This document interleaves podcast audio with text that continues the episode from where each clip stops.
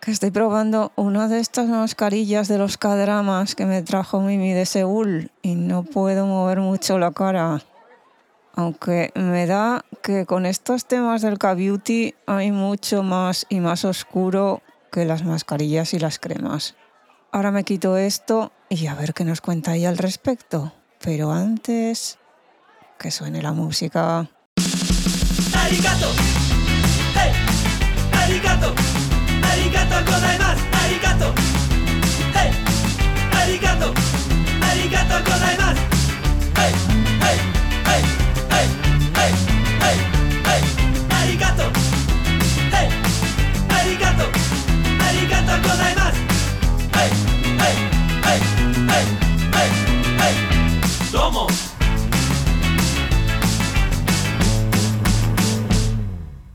Hola gente, ¿qué tal? Les saluda Mimizuku hoy desde la Izakaya con un tema que sé que no va a dejar a nadie indiferente, porque hoy vamos a comentar la cultura de la belleza en Corea. ¿Y por qué hablar de este tema? Porque conocer una cultura, siempre he dicho, es conocer lo bueno, lo no tan bueno, lo bonito, lo malo. Y porque nadie puede negar que desde la finalización de la pandemia, junto con la explosión de los cadramas, del K-pop, ha habido también una grandísima explosión de los productos cosméticos coreanos en el mercado mundial. Corea del Sur actualmente es el tercer país exportador de cosmética en el mundo detrás de Francia y Estados Unidos. Se proyecta que para el 2024 va a tener unos beneficios de 14,84 billones de dólares nada más en cosmética. La cosmética es un aspecto fundamental de la economía coreana. Hay sectores de la economía coreana que se crean y se mantienen y se cuidan a través de acciones para proteger lo que es el turismo cosmético y el turismo de las cirugías plásticas. En definitiva, que todos en algún momento hemos dicho, ojalá tuviera la piel de las coreanas de los cadramas, pues eh, les vengo a decir que esa piel, esa cultura, esa estética está toda pensada, trabajada y cuidada al dedillo porque tenemos que discutir muchísimas cosas, hay muchísimas variables que afectan a esta cultura de la belleza en Corea y un poco en extensión también en el resto de los países asiáticos. Y este viaje lo vamos a hacer de la mano de una periodista americana de ascendencia china que se llama Elise Hu. Sabéis que me encantan los trabajos de mujeres que nos dicen la vida desde otra perspectiva. Y este libro, que es una maravilla, salió el año pasado, en mayo del 2023. Se llama Flawless, Lessons in Looks and Culture from K-Beauty Capital, lo que viene siendo traducido como Sin desperfectos, lecciones en apariencia y cultura de la capital del K-Beauty. Un poco de contexto, Elise Hu es una periodista, podcaster y autora que fue corresponsal internacional para la Radio Pública Nacional Norteamericana, NPR por sus siglas en inglés, en Seúl del 2015 al 2018. Actualmente anfitriona del podcast TED Talks Daily y también es anfitriona Elise Hu de dos podcasts, uno para Microsoft que se llama Work Labs y otro para Accenture que se llama Build for Change. Aparte de eso, pues actualmente también es reportera freelance para Vice News, que es una plataforma de noticias por Internet. Sigue siendo anfitriona para muchos de los programas de la Radio Nacional Pública en Estados Unidos. Y uno de esos programas se llamó Future You, que trata sobre lo que viene, pero no sobre lo que viene en tecnología, sino lo que viene en tecnología de cara a mejoramiento del ser humano. Es encantadora, tiene entrevistas en YouTube, puedes escuchar su propia experiencia y según sus propias palabras este libro es una exploración de la belleza, el consumismo y lo que significa ser mujer. Y nos gusta mucho tocar estos temas que son un poquito más controvertidos, así que aplicando el método Isakaya, vamos a hablar de la cultura de la belleza en Corea. Y vamos a empezar por donde generalmente se empieza al hablar del K-beauty, que es la cosmética nadie es ciego al hecho de que desde la pandemia para acá ha habido una explosión de la cosmética coreana en nuestras vidas. Aquí en Madrid, pues de repente empezaron a haber tiendas y tiendas que te vendían productos cosméticos coreanos, marcas coreanas que han abierto sucursales aquí en Madrid páginas web dedicadas exclusivamente a importar y exportar productos cosméticos para que tú los puedas comprar. Olive Young, que es una de las grandes marcas estilo Sephora de Corea, tiene una página exclusivamente internacional. Así que está claro que el K-Beauty, la cosmética, es una industria brutal. Dice Liz Hu que a principios de los años 90 en Corea habían registradas 350 marcas de cosmética. Los últimos recuentos que se han hecho hace dos años, en el 2022, habían registradas 9.000. Así que esto es una industria monumental una industria que te dice que para conseguir ese adorado concepto de belleza, inclusive quitarte los desperfectos que la naturaleza te ha dado, lo que tienes es que seguir una rutina que se compone de una serie de pasos que dependiendo de cómo sea tu piel serán de una manera u otra y que de repente estás metida en una vorágine de compras y de potingues y de cremas y de serums y de tratamientos y no sabes si está haciendo funcionando algo o no. Pero claro, todo esto tiene un origen, así que tenemos que remontarnos un poquito para entender todo esto a hablar de lo que se considera el trabajo de la belleza, el beauty work. Mucha gente con la que he hablado tiene esta noción de que la belleza es algo innato, que sí, que uno trabaja constantemente para mejorar y encontrarse más guapo, pero en principio se parte de la idea de que eres guapo de nacimiento. Ya luego, bueno, tenemos todas estas historias del patito feo y todo este tema, pero bueno. Pero como Elise Hu dice en su libro, esta no es la idea y el concepto de la belleza en Corea. En Corea, la belleza es algo que se trabaja y es inclusive algo que se debe trabajar. La manera como tú te presentas, la manera como tú te cuidas, es un trabajo que supone el respeto a tus ancestros y a tu comunidad. Como hemos dicho diferentes oportunidades dentro del podcast, en la sociedad coreana está muy, muy influenciada por los principios confucionistas. Uno de ellos es el respeto a los ancestros. Y parte de ese concepto de respeto es entender que el cuerpo que tú tienes es porque te lo han regalado tus padres por lo tanto, tienes que cuidarlo, tienes que protegerlo y tienes que evitar que los fallos que puedan ser externos no se perpetúen y que la imagen que tiene el exterior de ese cuerpo sea lo suficientemente respetuoso para que tus ancestros queden como tienen que ser. Por otra parte, tienes una sociedad extremadamente comunalista en donde tú tienes que vivir y respetar al resto, no está bien visto el individualismo, con lo cual la manera como tú te presentas a esa sociedad también supone un respeto a esa sociedad. Y eso es bastante más insidioso si eres una mujer, porque una sociedad que vive extremadamente de las apariencias, las mujeres tienen que cumplir ese estándar de belleza que les exige esa sociedad. No porque los hombres no lo sientan y de hecho se está dando cada vez más esa presión en nuevas generaciones para que tanto los hombres como las mujeres cuiden de su apariencia en extremo, pero históricamente hablando son las mujeres las que cargan el peso de la apariencia. ¿Qué supone el peso de la apariencia? Pues supone conseguir un buen trabajo, supone que te tengan a ti en cuenta para un ascenso por encima de otro, que consigas que te atiendan en un determinado restaurante, tener la vida como un ciudadano y no como un ciudadano de segunda clase. Junto con ello está una mentalidad que para los coreanos si hay un problema y lo puedes arreglar, ¿por qué no lo arreglas? Y cualquier desperfecto de tu persona, de tu apariencia física, es un problema arreglable. Con lo cual, si no lo arreglas, ya lo que demuestra es que eres una persona dejada, que eres una persona que no le importa y que ni siquiera tienes en cuenta que a lo mejor la gente puede encontrarte desagradable todo maravilloso aquí. Una visión de la vida muy importante, pero es la visión de ellos, es tan válida como cualquier otra. Y en esa mezcla y en ese estado y en esa situación cultural y social, nos encontramos de repente con una grave crisis financiera.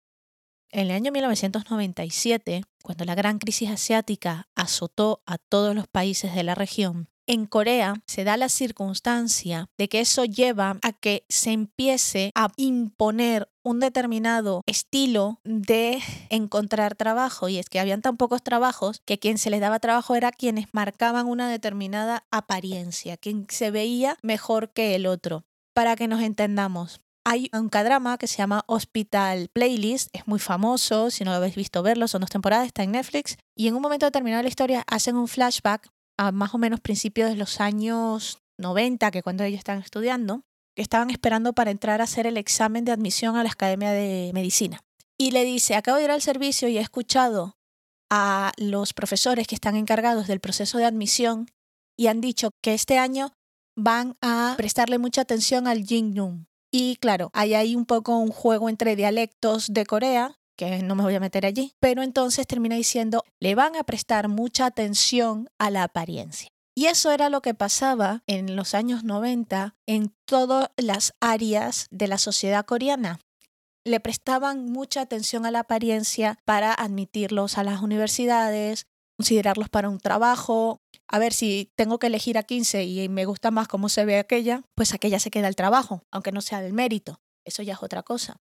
Y eso se ha llegado a solidificar tanto que ahorita en los años 2000 que estamos hablando, pues ya es toda una industria que vive de explotar esa necesidad de tener la apariencia necesaria para ser parte integral de la sociedad. Esas son las dos opciones que tienes. O te doblegas o te excluimos socialmente y eres un paria y nadie quiere relacionarse contigo.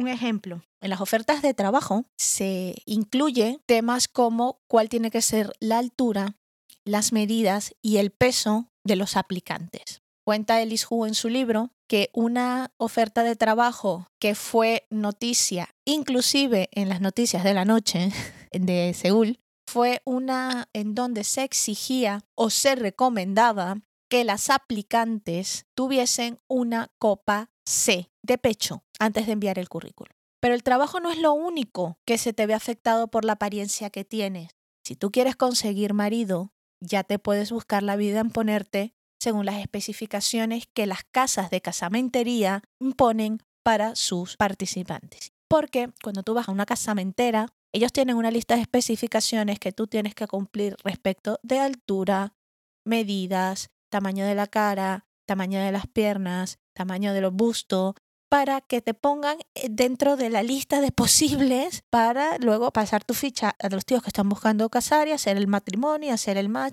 Existen la posibilidad de que, bueno, en casos especiales, cuando la persona a lo mejor no llega a esas especificaciones físicas, pero tienen otros atributos intangibles, como puede ser una familia rica, un trabajo maravilloso y tal, pues se puede hacer una vista corta siempre y cuando la apariencia sea agradable, aunque no cumpla con las especificaciones sociales. Esta es la visión de la belleza en Corea. Es un activo que te da valor social. Y si ya partes de allí, el cuidar ese activo es parte de tu deber para contigo, para con tus padres y para con la sociedad. A que no suena tan bien, ¿verdad? Pues eso. En esa necesidad, en ese constante escrutinio público, es que nace la relación de las mujeres coreanas con la cosmética coreana. Y es una relación simbiótica que se retroalimenta una de la otra porque la industria coreana de la cosmética, precisamente por estar en una sociedad tan hipersensibilizada respecto de la apariencia, tiene que muy rápidamente desarrollar innovaciones tecnológicas para poder darle a ese consumidor que te lo está pidiendo más y mejor. Y es que el público y el consumidor coreano es muy esquisquilloso respecto de la calidad de los productos de cosmética. Eso para nosotros los occidentales que llevamos la influencia del K-Beauty nos ha llegado de bote pronto. Nos encontramos con cosmética de muchísima calidad con unos ingredientes muchísimo más trabajados, muchísimo menos agresivos y decimos, oh Dios mío, la panacea. No, no es la panacea. Son años y años de una relación tóxica entre consumidor e industria que ha llevado a desarrollar grandes líneas de cosméticos de cara a el requerimiento que la sociedad coreana hace de la apariencia. Porque es que la industria cosmética es víctima y victimario, porque por un lado tiene la idea del secreto oriental, de que todo es natural y el secreto místico, y por otra parte tienen este motor de innovación constante explotado por una sociedad que pide más y mejor todo el tiempo.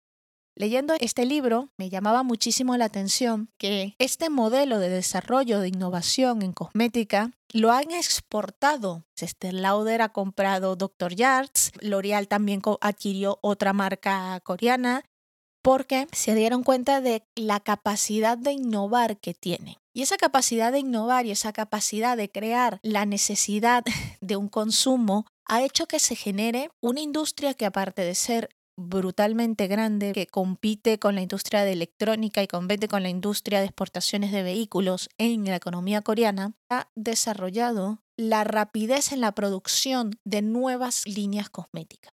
Si tú tienes 20 mil dólares, tú te vas a lo que ellos denominan Original Equipment Manufacturing Centers o centros de industrialización o de equipos originales o EM por sus siglas en inglés, en donde con esos 20 mil puedes tener en un plazo de tres meses una línea de cosméticos en el mercado y ellos te desarrollan todo desde que tú llevas la idea hasta tener varios cientos de productos finales listos para vender.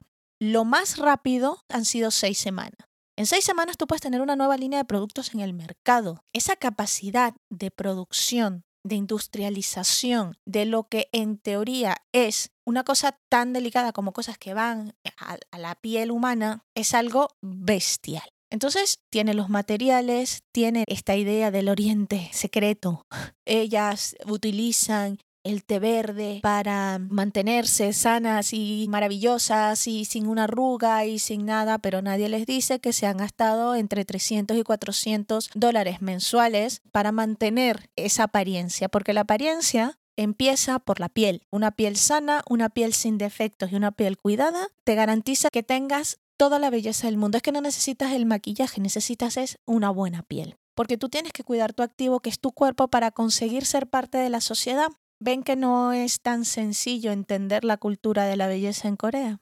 Pero esto es solo la puntita del iceberg de lo que es la cultura de la belleza, porque claro, una vez que tú empiezas con los potingues, ¿dónde se acaban? Llega un momento en que las cremas tienen su límite y tú tienes que seguir mejorándote y tú tienes que seguir teniendo la estética que te están exigiendo. Pues entonces nos vamos directamente al siguiente paso. Si lo puedo arreglar, ¿por qué no lo arreglo? Que tengo una protuberancia en la nariz, pues a la cirugía plástica. Que mi quijada no cumple con los estándares que se han establecido, pues al cirujano plástico. Que quiero tener los ojos más abiertos o quitarme el monopárpado al cirujano plástico. Y es que la cirugía plástica en Corea es una herramienta más y una herramienta que no se esconde, una herramienta que a nadie tiene vergüenza de decir que se ha hecho un retoque y una herramienta que inclusive los padres regalan a las hijas desde tan temprano como 14 años o 15 años. La cirugía plástica en sí es otra de las variables que influencian mucho la cultura de la belleza. Ha ido increciendo desde principios de los años 2000 y ellos son los que están marcando los cánones a seguir por el resto de la sociedad. Durante el 1997, la crisis financiera, la cirugía plástica pues era muy basiquita, se hacía exactamente todo lo que se hacía en cualquier otra parte del mundo. Es cierto que el procedimiento para agrandar los ojos era sin duda alguna el principal procedimiento que se hacía, pero era algo que estaba como estancado, era muy básico. Y dentro de esa idea gubernamental de la ola Hallyu de llevar a todo el mundo la cultura coreana, se dieron cuenta de que ellos podían capitalizar la experiencia coreana no solamente en cosmética, sino también en cirugía plástica y se volcaron esfuerzos gubernamentales y dinero gubernamental para crear el turismo médico de cirugía plástica. Actualmente Corea es el principal país en donde se hacen cirugía plásticas en el mundo y el segundo, pero por muy lejos, es Brasil. El tercero es Estados Unidos. Ya hemos cubierto la piel, ahora vamos a modificar el resto del cuerpo. Y esas modificaciones empezaron lo suficientemente normal, como pueden ser la rinoplastia, el procedimiento de agrandamiento de los ojos, el quitar las ojeras, el típico inyectable de Botox para quitar las arrugas que te haces cada dos meses, lo típico. Y se ha desarrollado ya tendencias en cirugía que parecen ser de ciencia ficción o inclusive absurdas. Y es que se han desarrollado procedimientos para evitar que se te vean gruesos los tobillos, para quitarte, si así lo quieres, las protuberancias de que tengas en el cráneo, para absolutamente modificar cualquier parte de tu cuerpo que tú no te sientas que está de acuerdo a la apariencia que estamos buscando. Y aparte de eso, también han creado una serie de expectativas visuales de lo que tiene que ser una mujer que Ellis Hu en su libro se refiere como el abecedario del cuerpo de la mujer. Con independencia de que también hacen unas proporciones matemáticas de lo que tiene que ser la cara, uno es a uno, es a menos uno, que quiere decir que lo que te mide desde la punta del nacimiento del cabello hasta la mitad de los ojos tiene que ser igual a lo que te mide de la mitad de los ojos hasta la mitad de la boca y lo que te mide de la mitad de la boca hasta la barbilla tiene que ser menor que lo que te mide en los otros dos. El número que se busca es 0,7. Y para conseguir eso, que es la famosa carita con la quijada delgada, vamos al quirófano, te abrimos, te raspamos la quijada y te conseguimos la proporción adecuada. Proporción que también se mide en las piernas, que tiene que ser 5 es a 3 y es a 1. Es decir, tu muslo tiene que medir 5 veces eh, lo que mide tu rodilla, que tiene que medir a su vez 5 veces lo que mide tu tobillo. Si no tienes esta medida, no te preocupes, que te inyectamos Botox en las piernas para destruir el músculo y que así no tengas musculatura y el tobillo se te vea más delgado. Como si esto no fuera ya unos estándares un poco extraños, unas specs, como le dicen ellos, especificaciones, como si se tratase de una máquina, tu cuerpo tiene que cumplir con determinadas letras del abecedario. Cuando estás de lado, tu cuerpo tiene que parecer una S, es decir, se te tiene que ver un buen busto, un buen trasero y una cinturita muy delgada. Luego tienes que tener la letra Y en tu pecho. Y así van con diferentes partes del cuerpo desarrollando diferentes letras del abecedario de cuestiones que tú tienes que cumplir. Ideal que está también influenciado por los artistas del momento, que son víctimas y herramientas para manipular también a las mujeres, a la gente, a buscar ese perfeccionamiento corporal. Esto de hecho es un argumento que yo he escuchado en diferentes sitios que dicen es que los actores en Corea parecieran no tener expresión facial. Pero es que la mayoría de ellos se someten a muchísimas intervenciones para no tener expresión facial. Porque es parte de la idea del concepto de la apariencia, del valor de la apariencia. Entonces te hacen el marketing a través de tus actores favoritos. Las clínicas utilizan los procedimientos que se le ha hecho a un actor para promocionarse. Los productos de belleza utilizan a los artistas para vender las cosméticas. O sea, está todo creado llevándote a esa cultura de la belleza inalcanzable y del estereotipo del ideal.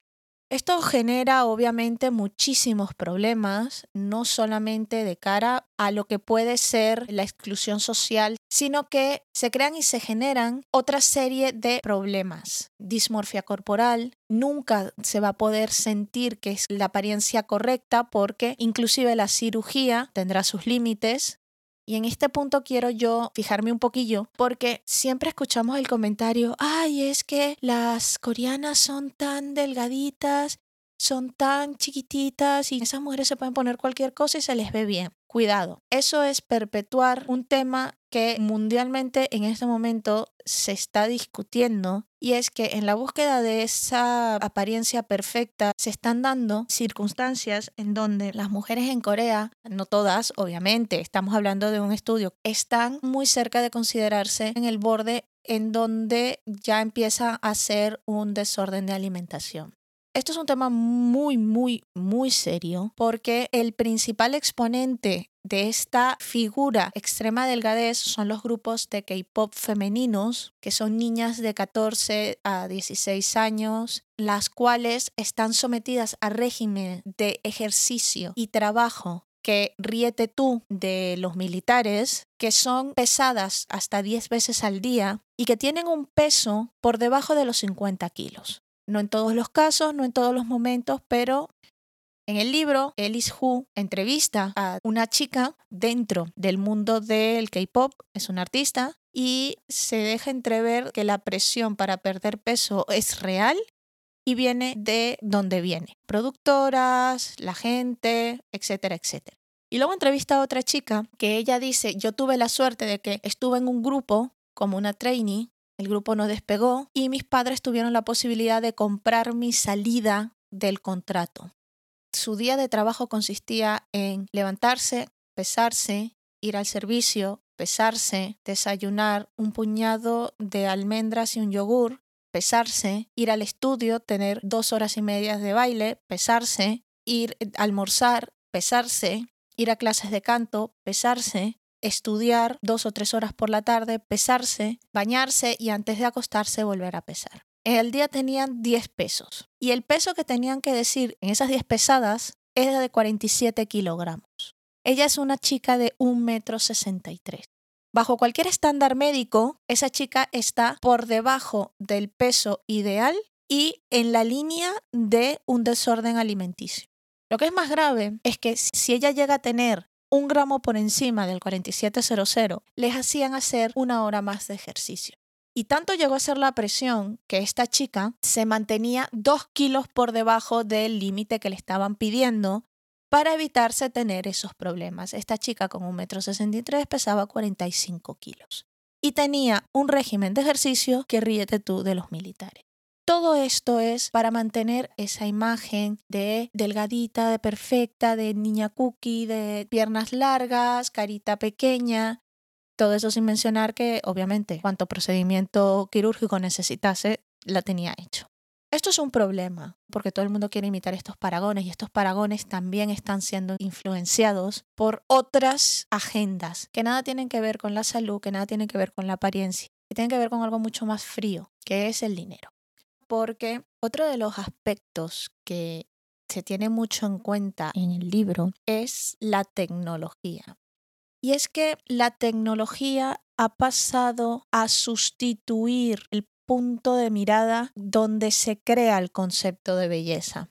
El desarrollo tecnológico tan brutal que ha habido en los últimos años, unido al hecho de que Corea es un país hiperconectado, de hecho es uno de los países en donde probablemente el 95% de su población está conectada a la Internet constantemente y de alta velocidad. Yo cuando estuve allí no tenías que preocuparte por tener o no conexión porque había conexión en todas partes. Entonces, tenemos una mirada tecnológica, calculadora, fría, basada en un algoritmo me refiero a las aplicaciones en donde te ponen filtros ya sin preguntar si lo quieres o te intentan estandarizar a esa cara, a esa idea que se le ha indicado que es la correcta, porque el algoritmo ha visto que todo el mundo le da a like a los mismos puntos y de ahí salta todo.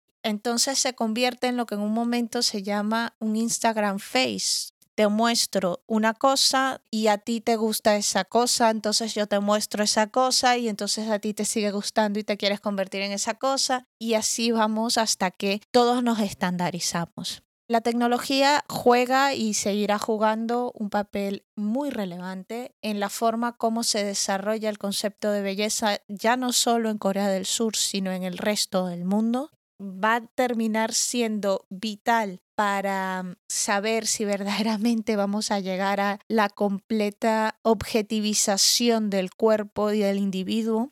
Un filósofo a cual entrevista Ellis Hu en su libro dice, el ser humano está predeterminado a querer compararse con su vecino. El problema es que nuestro cerebro no está ajustado para que tu vecindario sea el mundo entero. Y ahorita gracias a la tecnología, a la hiperconexión, tu vecindario es el mundo entero y te enfrentas constantemente con paradigmas de belleza propios y distintos al tuyo que escapan la capacidad del cerebro humano de comprender y de poder compararse.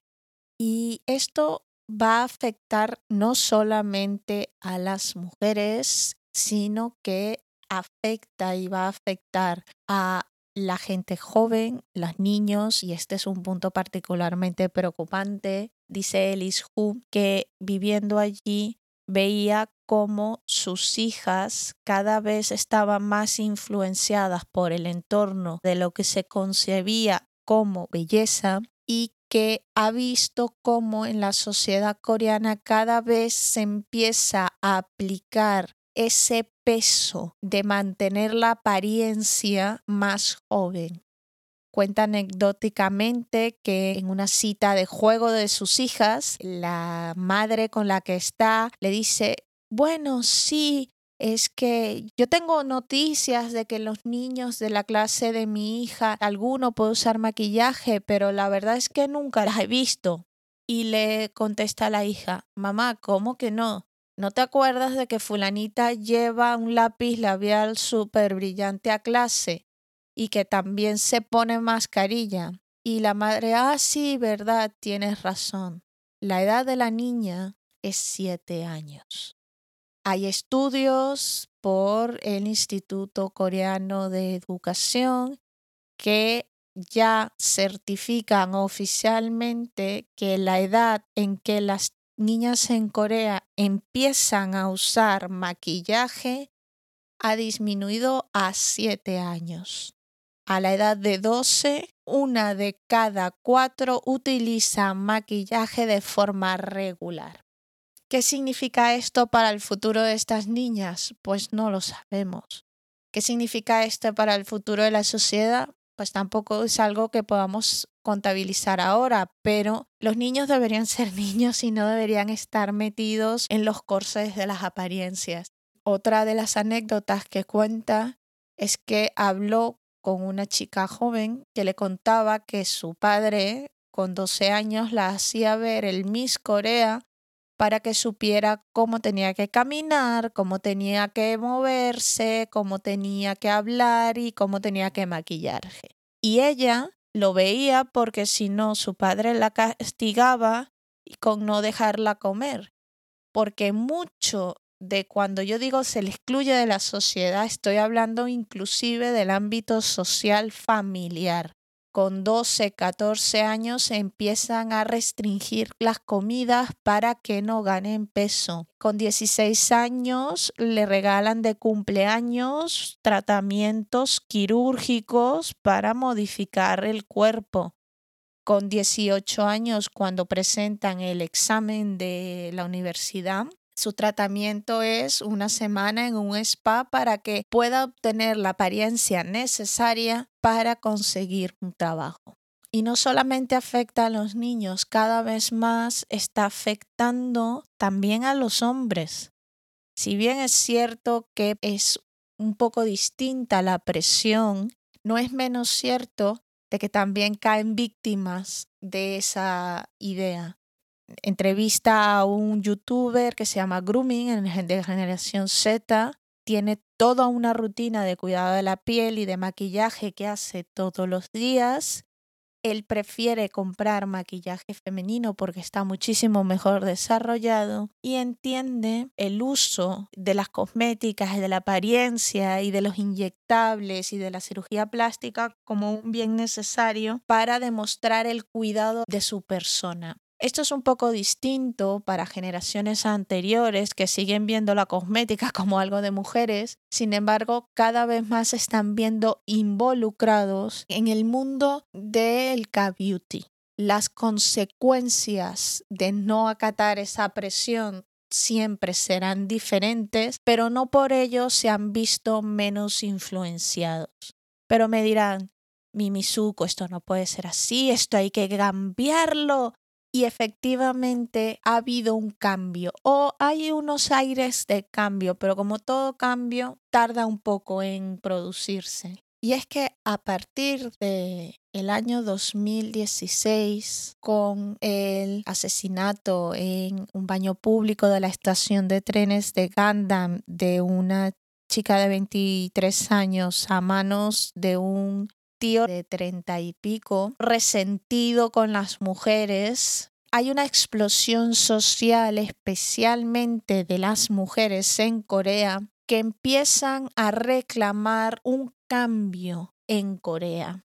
También es el momento que vuelven a renacer con más fuerza los movimientos feministas en Corea, mano a mano con la explosión en el 2018 del movimiento Me Too en el mundo, coincidente con un movimiento interno en Corea llamado Cut the Corset o Corta el Corset. Y la premisa de este movimiento era que ya basta de imponerles a las mujeres la obligatoriedad de la apariencia y el convertir su valor en la apariencia. Fue un movimiento telúrico en la sociedad coreana. Mujeres se grababan botando todos sus cosméticos, cortándose el pelo, utilizando ropa que las desmitificaba de esa ropa sexy y de la idea de la apariencia diciendo públicamente que básicamente estaban muy hasta el moño de todo y que ya podían agarrar e irse a tomar por saco absolutamente con todo.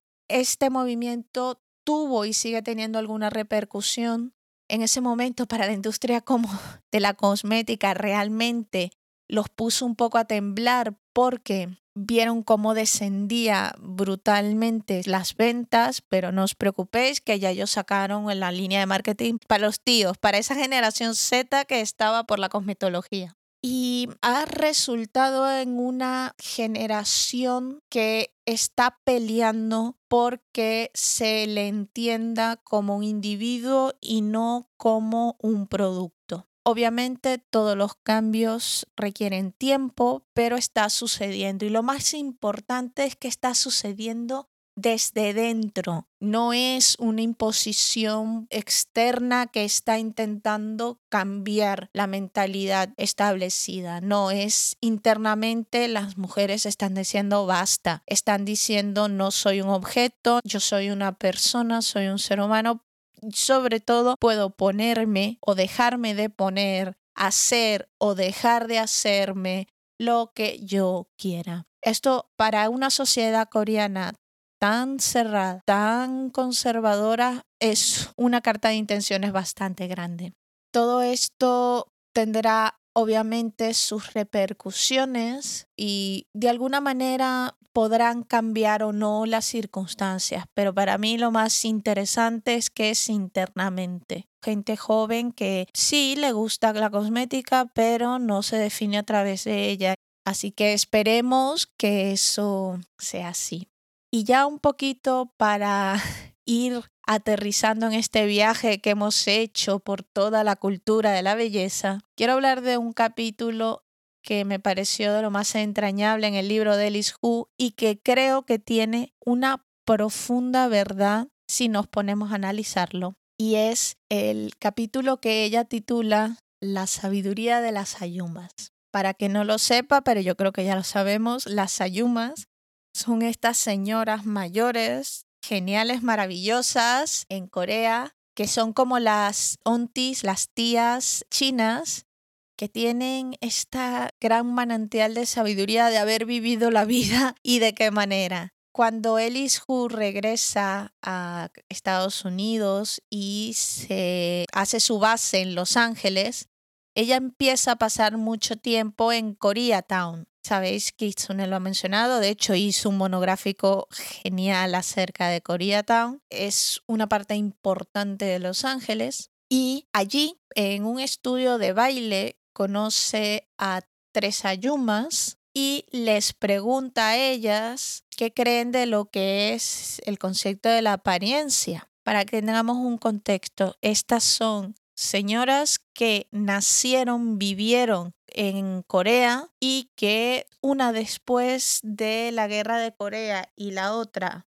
en los años 80 se fueron a vivir a Estados Unidos. Con lo cual son coreanas, pero han vivido fuera.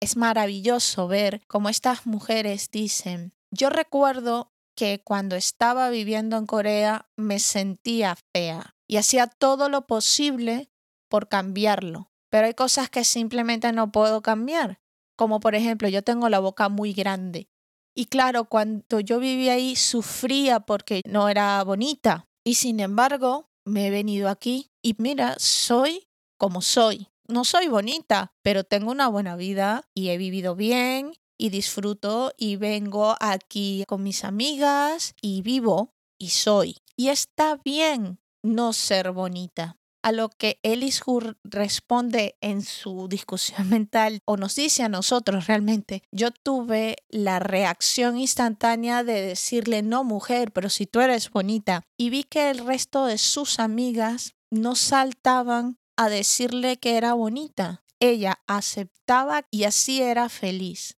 Que bueno, sigue hablando del resto de otra que sí le gustaba sus tratamientos, pero era porque le traían paz mental y porque le recordaba el contacto humano cuando se hacían los masajes, porque había perdido ya a su marido y siempre se arreglaba porque ya entendía que eso era tener respeto al otro. Y estas dos ayumas, con su experiencia de vida, concluye el Ishu que quizás tienen la razón de decir, no todo el mundo es bello, no todo el mundo tiene que serlo, lo único que tienen es que ser. Y quizás eso sea el valor que tienen. Para mí, esa conclusión es tan profunda y a la vez tan difícil en un mundo en donde cada vez más vivimos por el qué dirán, la viralidad, el ser el número uno, el estar en el top. Tengo que tener determinado accesorio que es el que me va a hacer el in, que me tengo que ver de determinada manera porque es que ahorita se lleva el estilo coquet. Quizás tenemos que pararnos y empezar a valorar a la persona simplemente por el ser y no por el valor de su apariencia. Los dejo con eso y me gustaría que me dijeran qué piensan de todo esto, porque yo creo que la única manera de encontrar una verdad es hablando muchos. Y para hacerlo tenéis un montón de canales. Tenéis nuestra página web, historiasunisacaya.com. Allí tenéis los links a nuestro Instagram, al ex pájaro, a Discord, absolutamente todas nuestras redes sociales en YouTube, también donde podéis comentar. Y si no les gusta este mundo viral de la tecnología fría, también está nuestro correo electrónico historias de gmail.com. Así que sin más, cuídense. Bye bye.